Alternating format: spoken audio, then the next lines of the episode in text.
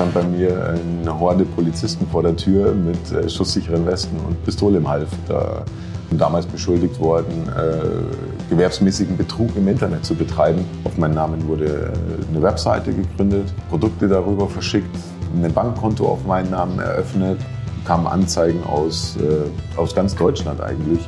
Du musst dich im Prinzip für etwas rechtfertigen, was du nie getan hast. Herzlich willkommen zum Podcast Risiko Leben. Hier ist Alena. Und zum ersten Mal seit einiger Zeit bin ich diesmal mit Carsten, mit meinem neuen Kollegen unterwegs. Markus hat sich in Elternzeit verabschiedet. Auf, diese, auf diesem Weg nochmal herzliche Grüße an dich, Markus. Und äh, Carsten und ich sind heute nach Borgheide gefahren. Es war ein richtiger Ausflug, mal was ganz Besonderes, trotz Corona. Und wir sitzen jetzt hier bei Klaus Wilke im Sicherheitsabstand mit ausreichend Lüften zwischendurch. Ich freue mich, dass es geklappt hat. Hallo Klaus. Sehr gerne, sehr gerne. Hallo und herzlich willkommen. Schön, dass ihr da seid. Bei dir hat sich im Sommer 2018 das Leben total verändert. Mhm. Erzähl mal, was ist da passiert? Ja, im Sommer 2018 war es so im Juli, äh, kurz nach meinem Geburtstag, ähm, äh, stand bei mir eine Horde Polizisten vor der Tür mit äh, schusssicheren Westen und Pistole im Half. Da ja, ich bin damals beschuldigt worden, äh, gewerbsmäßigen Betrug im Internet zu betreiben. Und äh, ja, ich wusste erstmal gar nicht, wie die auf die Idee gekommen sind. Also es war total kurios und ja, seit dem Zeitpunkt hat sich mein Leben komplett verändert und auf den Kopf gestellt. 19. Juli 2018, du liegst im Bett, hm. es klingelt an der Tür und du ahnst nichts Böses. Genau, ähm, 19. Juli, wie du schon richtig sagst, ähm, hat es bei mir an der Tür Sturm geklingelt, geklopft, total verrückt. Ich lag noch im Bett äh, war 6.30 Uhr. Hm, meine Frau stand schon mit dem Kind auf dem Arm an der Treppe und hat äh, bei uns äh, an der Wohnungstür kann man hat gibt so ein kleines Fenster, wo man raussehen kann und hat dann die Polizisten gesehen und äh, hat erstmal zu mir gebrüllt, na, Schatz, was ist denn da los? Was ist denn da los? Was hast du angestellt? Was hast du angestellt? Und ich stand erstmal da, nee, gar nichts. Ich kann mir gar nicht erklären, warum hier zehn Polizisten vor der Tür stehen. Ähm, hab dann erstmal die Tür aufgemacht, habe den Polizisten dann gefragt, na ja, was sie denn überhaupt von mir wollen und warum die bei mir vor der Haustür so ein äh, Tamtam -Tam machen. Nachbarn gleich rausgekommen, klar, ist ein kleines Dorf, wird äh, gleich geguckt, was ist denn da los? Äh, ja, die Beamtin meinte dann zu mir, ähm, ja, dass sie einen Hausdurchsuchungsbeschluss haben, ähm, zwecks äh, Betrügereien und, und äh, ja, dann habe ich gesagt, nee, nee, da haben sie sich wahrscheinlich in der Haustür geirrt, gehen Sie mal eine Tür weiter oder zwei Türen, äh, das kann nicht sein, dass, es, äh, dass Sie bei mir hier vor der Tür stehen. Nachdem mir dann die Beamtin tatsächlich die, ähm, den Hausdurchsuchungsbeschluss unter die Nase hielt, mit meinem Namen drauf und dann stand da auch noch gewerbsmäßiger Betrug im Internet, dann bin ich erst erstmal rückwärts bei der Tür wieder reingeflogen. Ja, dann sind die ins Haus eingestürmt und haben erstmal alles durchsucht.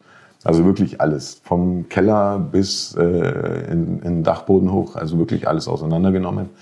Haben dann äh, sämtliche Datenträger mitgenommen, also Sticks, äh, ähm, Rechner, Laptops, Handys, also wirklich alles. Ja, und wir standen dann erstmal da und ja, wie geht's jetzt weiter?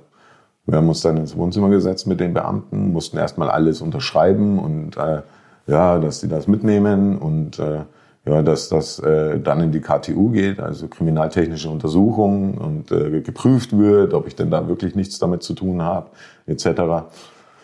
Ja, und dann habe ich von der Beamtin gleich nochmal eine Vorladung bekommen zum Gespräch. Wie, wie sind denn die Beamten vorgegangen? Waren die freundlich oder haben die schon dir gezeigt, dass sie dich durchaus als Schuldigen erachten? Naja, gut, also ich muss schon sagen, die waren sehr freundlich. Und ich glaube aber, das liegt immer daran, äh, wie man in den Wald schreit, so kommt's zurück. Und äh, wir waren dann auch freundlich. Die machen ja letzten Endes auch nur ihren Job. Und was sollen sie denn machen? Es stand ja überall mein Name drauf. Man kann denen das ja erstmal nicht übel nehmen. Ähm, äh, schockierend war es halt dann äh, für meine Kinder. Ich habe denen halt erzählt, das sind Arbeitskollegen vom Papa und die suchen gerade irgendwas, weil mir ist nichts Besseres zu dem Zeitpunkt eingefallen. Und, und die äh, waren so klein, dass sie das glauben konnten? Ja, die haben es dann erst noch geglaubt. Also die Große war zu dem Zeitpunkt drei, also die hat das tatsächlich dann noch geglaubt und äh, das war dann erstmal so in Ordnung. Ähm, ja, weil wie erklärst du es deiner Tochter mit drei Jahren? Da, da hat die noch gar kein Verständnis dafür, was, was da überhaupt gerade passiert und warum äh, so viele Polizisten plötzlich vor der Tür stehen. Und, ähm, Auch ja. mit geladener Waffe oder waren die, war das schon alles irgendwie? Äh nee, nee, also geladene Waffe hatten sie nicht. Also die hatten sie schön am, im Halfter, da äh, hat die auch ganz äh, ähm, respekteinflößend auch ausgesehen. Das hat auch völlig ausgereicht. Und na klar, in voller Montur. Also äh, logisch, ist ja auch irgendwo verständlich. Die wissen ja nicht, wer da hinter der Tür steht. Ist auch klar nachvollziehbar. Aber äh, für mich und für meine Familie war das ein Riesenschock. Also wir wussten erstmal gar nichts damit anzufangen. Also da stürmt also eine Horde Polizisten bei dir rein, bringt alles durcheinander und du sitzt da und guckst zu. Was geht dir da um die, den, durch den Kopf? Ja, was hier gerade passiert. Also man, man weiß ja erstmal gar nicht, an was man denken soll. Ich habe dann erstmal überlegt, ja, woran kann es liegen? Wie kann das passieren? Was, was habe ich angestellt oder was habe ich gemacht, dass, dass äh, ähm, ähm, da plötzlich sowas losgetreten wird. Also ich konnte mir das äh, auch überhaupt nicht erklären, wie da irgend was über meinen Namen gemacht worden ist. Es sollen Webseiten zum Verkauf von irgendwelchen Handwerksgeräten, also Hochdruckreiniger, Bohrmaschinen etc. Ähm, ähm, ähm, aufgebaut worden sein und darüber in meinem Namen dann verkauft worden. Und äh, was mich halt so geärgert hat, keiner konnte mir die Frage beantworten, wo ist das Geld?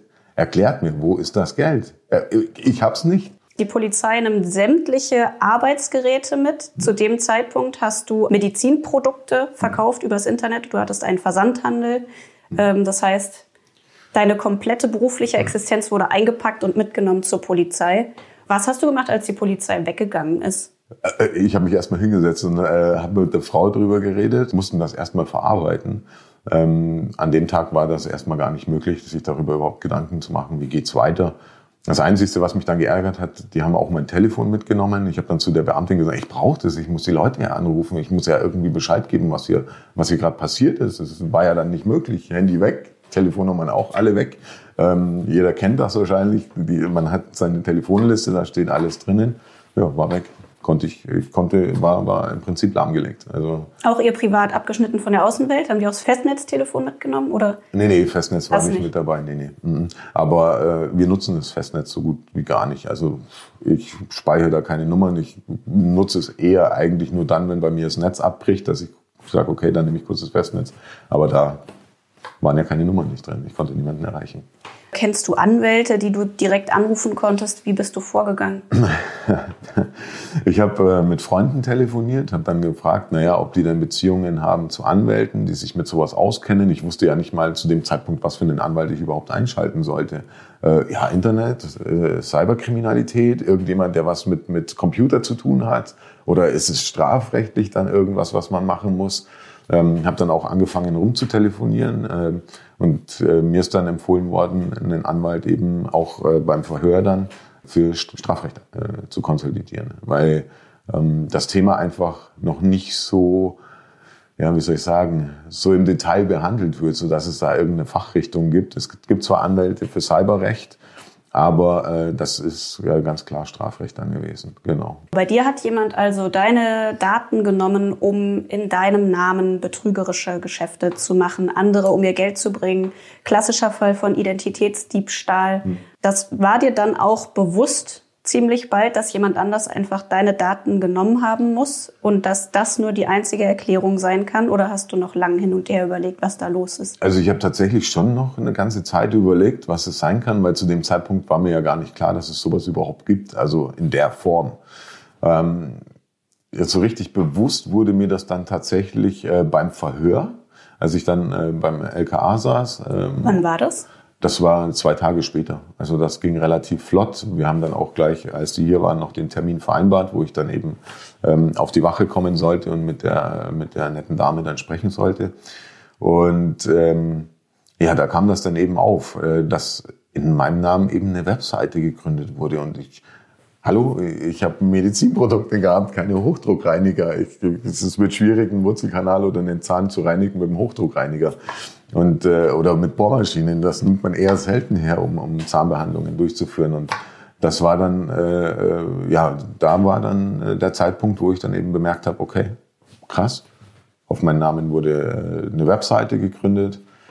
Es wurde in meinem Namen die Produkte darüber verschickt. Es wurde eine, eine Bankkonto auf meinen Namen eröffnet. Also das heißt, äh, da sind dann die Gelder, die ähm, ergaunert wurden, äh, darüber dann ähm, gelaufen. Die haben immer gewartet.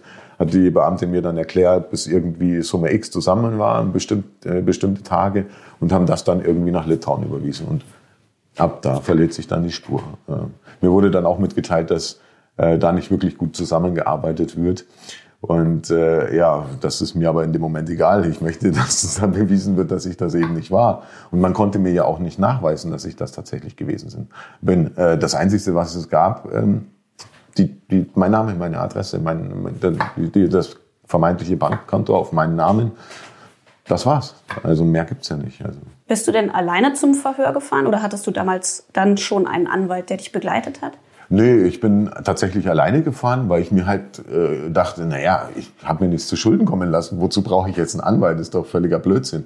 Äh, die Beamtin hat mir dann aber empfohlen, ich sollte mir einen Anwalt ein, äh, ich soll einen Anwalt einschalten. Ähm, das Problem ist einfach, es gibt noch nicht wirklich viele Erfahrungswerte. Also die können einem auch nicht wirklich sagen, naja, geht's jetzt gut, geht's jetzt nach hinten los? Was ist, was passiert eigentlich?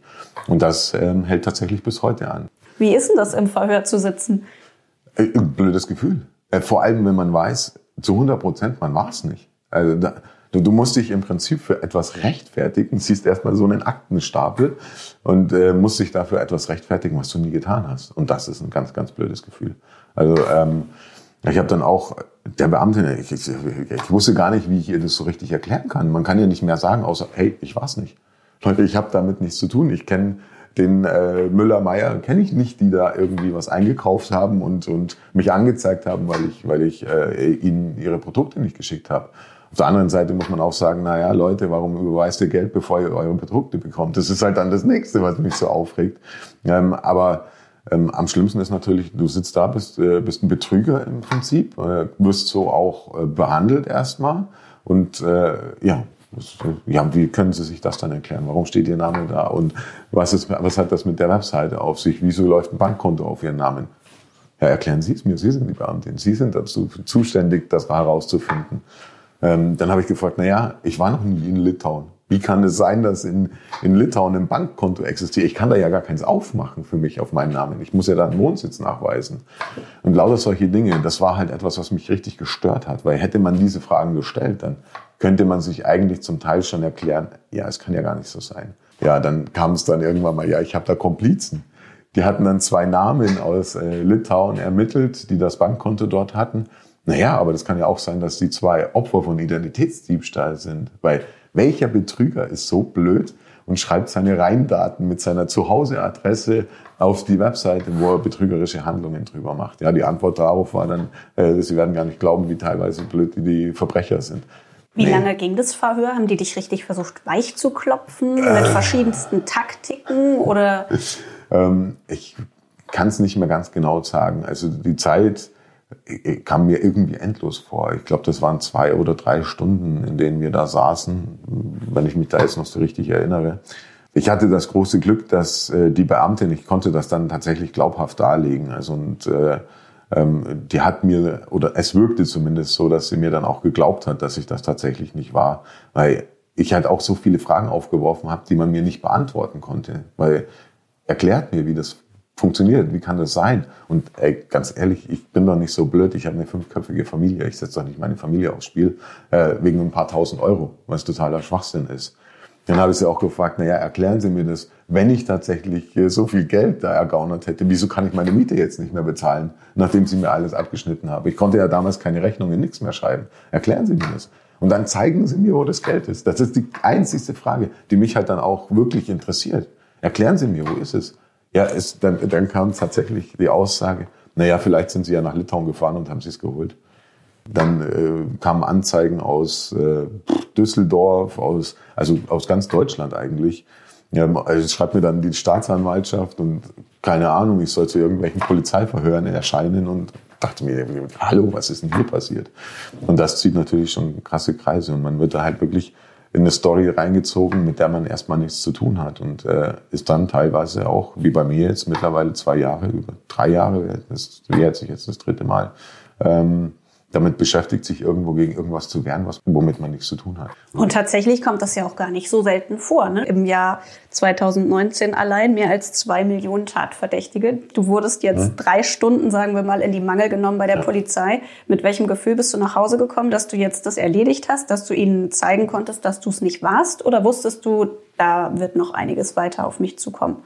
Äh, also äh, ich bin mit einem total blöden Gefühl nach Hause gekommen, weil ich dann ja auch wusste, dass noch mehr kommt. Also das war ja klar, äh, dass jetzt nur mit äh, der Aussage bei der Polizei das nicht erledigt ist, das ganze Thema, ähm, irgendwo ja auch nachvollziehbar.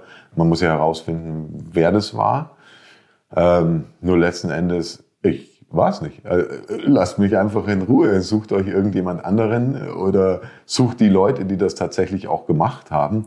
Aber das ist halt die Schwierigkeit an der ganzen Geschichte. Und äh, ja, auf der anderen Seite, wie du schon richtig gesagt hast, es geht über zwei Millionen Menschen hier in Deutschland so, die tatsächlich äh, eine Straftat bezichtigt werden, die sie nie begangen haben. Und hm, ja, was will man da machen? Wie will man beweisen, dass man das nicht war? Das ist ja nahezu unmöglich, weil mein Name steht da drauf, meine Adresse, meine Telefonnummer, ein Bankkonto läuft auf meinen Namen. Hey, und jetzt fang mal an zu beweisen, dass du das nicht warst. Ich habe dann auch mit dem Anwalt äh, darüber gesprochen, ganz lange. Ähm, der unterstützt mich da auch rege und äh, guckt halt immer, was man da noch machen kann. Und äh, ich sitze dann auch immer bei ihm und äh, reg mich dann richtig auf, weil ich dann sage, Sie müssen doch irgendwas dagegen machen können. Das kann doch nicht wahr sein, dass die da einfach äh, sagen, du warst es, obwohl du es nicht warst. Das geht nicht. Also, äh, und äh, wer sind die zwei, die sie da noch ermittelt haben? Ich kann die Namen gar nicht aussprechen, weil die so kompliziert sind. Ja, eben aus Litauen. Wo sind die? Was machen die? Wo ist das Geld? Die haben es abgehoben. Wo ist es hingegangen? Ich habe es nicht. Nochmal. Ich kann nicht mal mehr meine Miete bezahlen und bin froh, wenn ich irgendwie ein bisschen was zum Essen auf dem Tisch habe für meine Kinder. Was soll das? Hast du das Vertrauen in die Polizei auch ein bisschen verloren dadurch? Damals zu dem Zeitpunkt auf jeden Fall. Ja, also für mich war das so, äh, ja, hätten sie ein bisschen detaillierter nachgefragt, hätten sie ein bisschen mehr nachgeguckt und gesucht, dann wären sie eigentlich von selber auf die Idee gekommen, dass das gar nicht sein kann. Ähm, natürlich müssen sie erstmal dem ersten Anfangsverdacht nachgehen. Und dass sie mich verdächtigen, ist auch völlig in Ordnung. Na klar, ist ja mein Name drauf, kann ich ja verstehen. Aber ähm, die Fragen im Nachgang dann eben zu stellen, wieso, weshalb, warum und wo ist alles hin, da, die Frage ist nie gestellt worden und das hat mich echt geärgert. Und das Ganze ist noch nicht abgeschlossen, ne? Nein, das läuft tatsächlich noch. Ähm, jetzt zwei Jahre, drei Jahre fast später. Ich habe irgendwann mal eine Anklageschrift gekriegt äh, ähm, ja, aber bis jetzt noch keinen Gerichtstermin, dass man das irgendwie aus der Welt schaffen kann. Ähm, weil ja auch äh, teilweise die Opfer, die da betrogen worden sind, äh, auf der Gerichtsverhandlung erscheinen. Äh, und äh, mir das auch wichtig ist, dass ich den Leuten auch mal erklären kann, Leute, ich war das nicht. Und äh, da kann man, das kann man ja auch alles belegen, be beweisen irgendwo, dass sich das gar nicht gewesen sein kann. Und äh, ja. Was kann im Zweifel jetzt noch passieren, dass du vor Gericht kommst und dass mhm. dann der Richter sagt, Du bist das gewesen. Genau. Ja, tatsächlich. Das hat auch mein Anwalt zu mir gesagt. Ja, kann passieren. Und ich möchte auch gar nicht wissen, wie viele tatsächlich unschuldig beschuldigt worden sind. Äh, gerade in so einem Thema und gerade in der Menge. Und gerade auch, ähm, weil es damit nicht wirklich Erfahrungswerte gibt. Es gibt schöne Statistiken, keiner beschäftigt sich äh, irgendwie wirklich mit dem Thema. Und äh, ja, wenn es dich da erwischt hat, dann viel Spaß beim Nachweisen, dass du das nicht warst. Ist die Furcht denn konkret bei dir, dass das passieren kann, dass du verurteilt wirst, unschuldig? Also äh, natürlich ist da eine, eine gewisse Angst da, logisch. Ähm, ähm, ich bin Familienvater, ich habe drei Kinder, ich bin verheiratet, äh, ich, ich habe eine Verantwortung und äh, natürlich kriegt man dann auch Angst. Äh, stell dir mal vor, ich werde ver verurteilt. Äh, dann, dann habe ich den Stempel eines Betrügers am Hirn. Und ey, ich war nicht mal. Das ist das Schlimme an der Geschichte. Und ähm, das ist für mich unverständlich und ich werde mich auch dagegen wehren. Und ich werde mich so lange wehren, bis das eben aufgeklärt worden ist. Man kann die Leute nicht, oder auch in dem Fall mich, nicht äh, äh einer Straftat bezichtigen und auch noch einer schwerwiegenden Straftat, weil Betrug ist ja kein Kavaliersdelikt, das ist ja eine richtige Straftat. Äh, man kann mich da nicht beschuldigen, äh, sowas begangen zu haben, wenn ich das nie war. Also äh, kriegt es irgendwie gebacken, dass ihr das nachweisen könnt. Also ganz ehrlich, geht nicht. Also Jetzt lebst du in einem kleinen Ort. Ähm, Polizei steht vor der Tür, äh, Betrug, Vorwurf Betrug steht in der Luft. Wie gehen Nachbarn, wie geht der Ort damit um? Bist du jetzt hier der Betrüger vom Dorf oder wie sieht das aus? Glücklicherweise nicht, ähm, weil ich auch mit den Leuten dann darüber gesprochen habe. Ähm, hatte auch äh, mit ein paar Reportern dann gesprochen und den äh, Fall einfach publik gemacht, weil ich der Meinung war, das muss an die Öffentlichkeit, dass die Leute einfach an die Daten von den einzelnen Personen rankommen. Und da in dem Fall haben sie halt mich ausgesucht. Jo. Wann hast du angefangen, dich mehr mit Identitätsdiebstahl zu beschäftigen? Direkt äh, nach dem Verhör hast du angefangen zu recherchieren, was das eigentlich ist und wie das mhm. funktioniert? Genau. Also das ist tatsächlich, da habe ich mich dann intensivst mit dem Thema auseinandergesetzt, habe mich dann hingesetzt, habe dann eben Statistiken gelesen, Bitkom zum Beispiel, äh, dass jeder Zweite mittlerweile schon betroffen ist von Identitätsdiebstahl.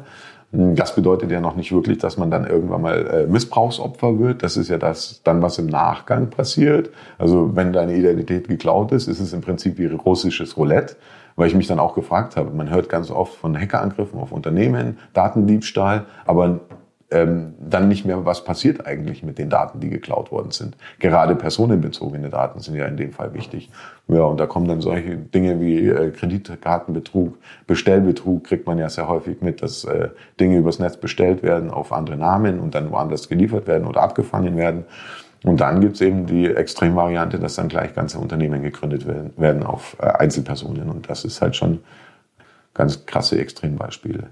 Du hast diese Not genutzt, in der mhm. du warst und hast angefangen, dich mit diesem Phänomen zu beschäftigen, Identitätsdiebstahl. Hast daraus jetzt einen neuen Beruf sozusagen für dich gemacht und genau. verdienst damit wieder Geld. Aber am Anfang standest du ja tatsächlich vor dem Nichts. Du hattest genau. nichts mehr, dein Arbeitsgerät war weg.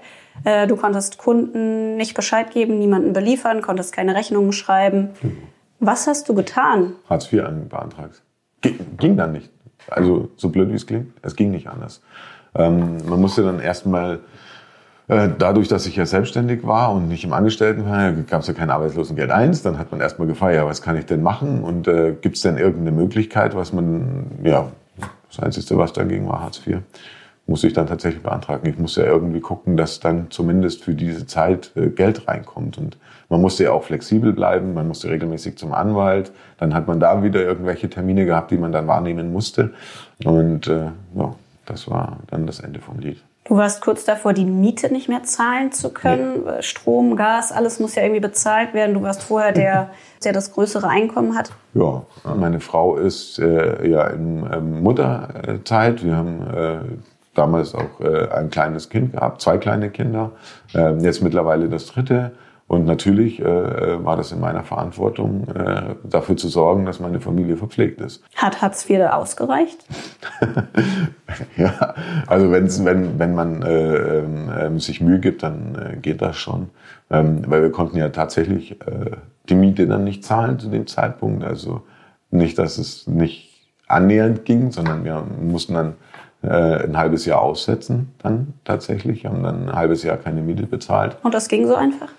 Nee, ich musste natürlich mit meinem Vermieter ähm, erstmal quatschen und mit dem, äh, dem das erst alles erklären. Und ich bin ihm unglaublich dankbar, dass er dann nicht gesagt hat, naja, dann ziehen sie halt aus. So, äh, das hätte er ja auch machen können. Aber wohin? Was hätten wir da machen sollen? Wie, da, da stehst du erstmal da. Äh, bist in der Verantwortung für deine Familie und dann stehst du plötzlich von heute auf morgen da und musste so versuchen, irgendwie Argumente zu finden oder mit den Leuten auch zu sprechen Strom, Gas genau dasselbe Problem. Man musste sich mit denen erstmal irgendwie arrangieren. Es stand tatsächlich dann auch schon einer bei uns vor der Tür und wollte den Gashahn zudrehen. Ähm, ja, das sind dann schon Auswirkungen, die sind krass. Also, und das wohlgemerkt für etwas, was man nicht getan hatte. Wie das, habt ihr das denn durchgestanden? Das war eine harte Belastung. Also das war äh, tatsächlich die krasseste Belastungsprobe ja auch für mich und für meine Familie, ist ja logisch. Ähm, aber ich muss dazu sagen, ich habe eine wunderbare, tolle Frau, die hat gesagt, wir kriegen das alles hin, äh, das stehen wir auch noch durch. Ähm, Kopf in Sand stecken macht gar keinen Sinn, habe ich dann auch mit ihr besprochen, ja, es macht keinen Sinn. Ähm, ich habe auch, wir haben auch darüber geredet, dass die Zeit jetzt wirklich anstrengend wird, weil man hat ja dann auch plötzlich Schreiben von Gerichtsvollziehern und was weiß ich nicht alles bekommen. Äh, wo man dann gesagt hat, nee, irgendwie kriegen wir das hin. Das, das, irgendwie kriegen wir es hin. Ähm, ja, und äh, das hat ja dann halbwegs funktioniert. Also es ist bis jetzt immer noch nicht alles in geregelten Bahnen. Klar, ein neues Unternehmen aufzubauen ist unglaublich schwer. Sich auch einen Namen zu machen in dem Bereich, der eigentlich sehr speziell ist. Also gerade IT-Sicherheit, Identitätsdiebstahl äh, ist nicht ganz einfach. Hm, was mein großer Vorteil ist, ich kann halt immer aus betroffenen Sicht berichten. Das ist ein Riesenvorteil. Äh, ich habe extremst viel recherchiert, also ähm, und habe mich dann auch noch spezialisiert in dem Thema, also auch über ähm, Schulungen und solche Dinge, ähm, dann eben auch IT-Sicherheitsbeauftragte gemacht und die nächsthöhere Stufe IT-Sicherheitsmanager, um dann eben auch mit den Unternehmen zu sprechen und zu sagen, hey Leute, wenn eure Daten weg sind, gerade personenbezogene Daten, dann hat das äh, Auswirkungen und meistens Auswirkungen, die man nicht abschätzen kann. Gerade auch für die Privatpersonen, die dann eben dahinter stehen. Wann konntest du damit anfangen, da dich richtig auch beruflich reinzuhängen?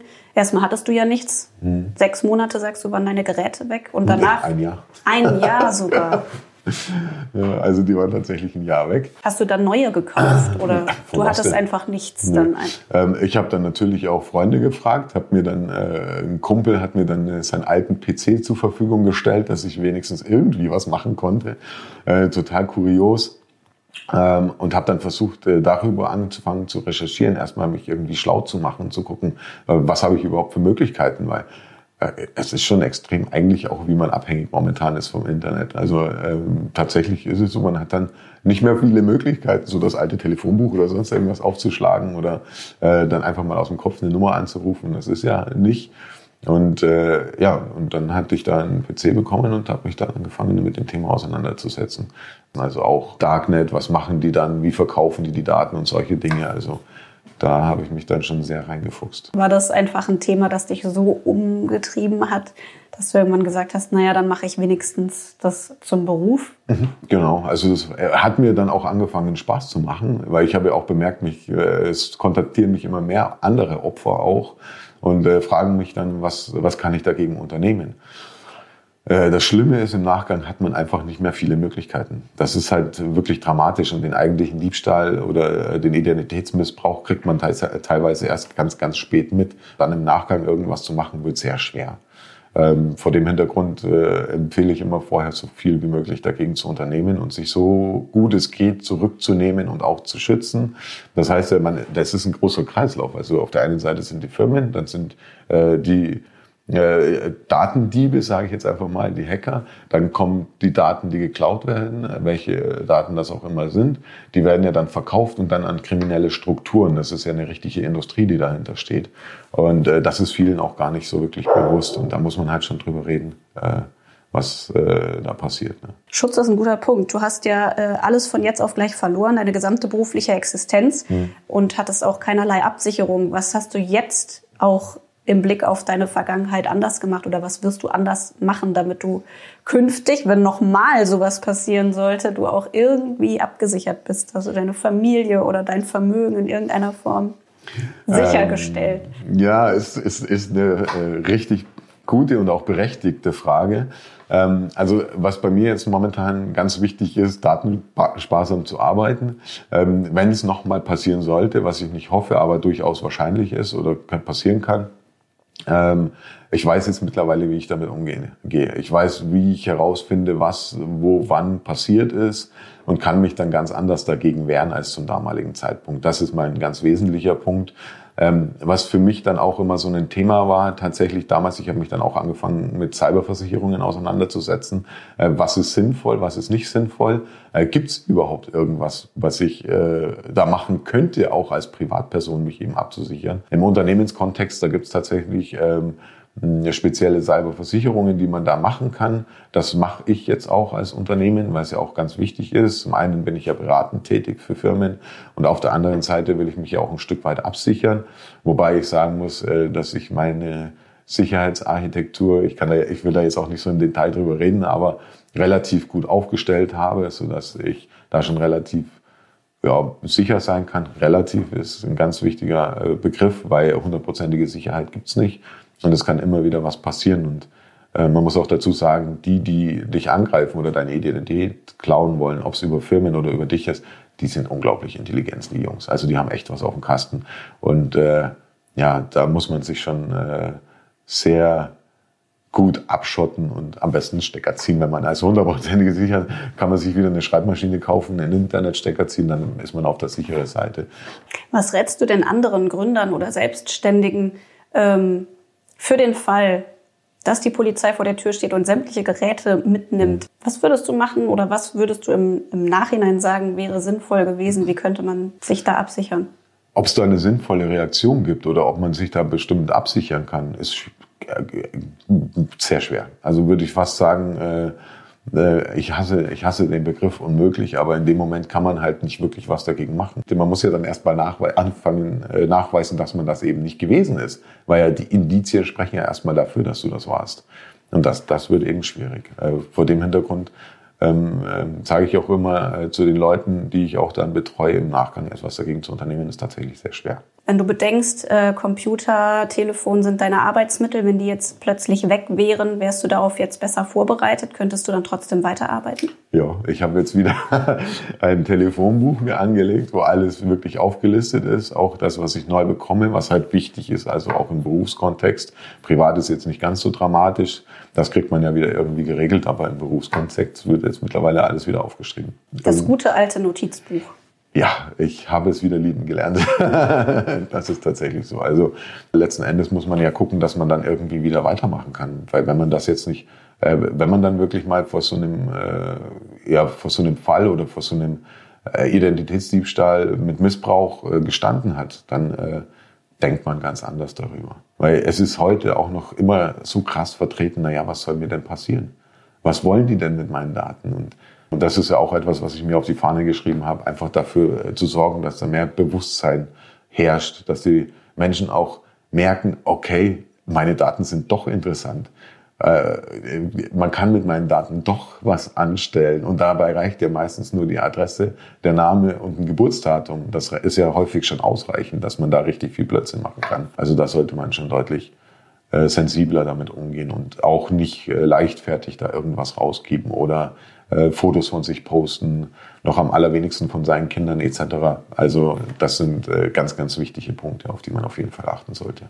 Klaus Wilke, Sicherheitsbeauftragter, ähm, Experte für Identitätsdiebstahl, weil er selbst Opfer wurde von Identitätsdiebstahl und deswegen immer noch unter Verdacht steht, selber der Betrüger zu sein. Vielen Dank, dass du mit mir gesprochen hast. Sehr gerne, sehr gerne. Ich hoffe, es wird sich alles aufklären und äh, äh, es kehrt endlich wieder ein bisschen Ruhe ein. Äh, das würde ich mir auf jeden Fall wünschen. Und vielleicht noch ein kleiner Appell, passt auf eure Daten auf, guckt, wem man die gibt. Das war der Podcast Risiko Leben und ich sage bis zum nächsten Mal, schaltet wieder ein. Bis bald.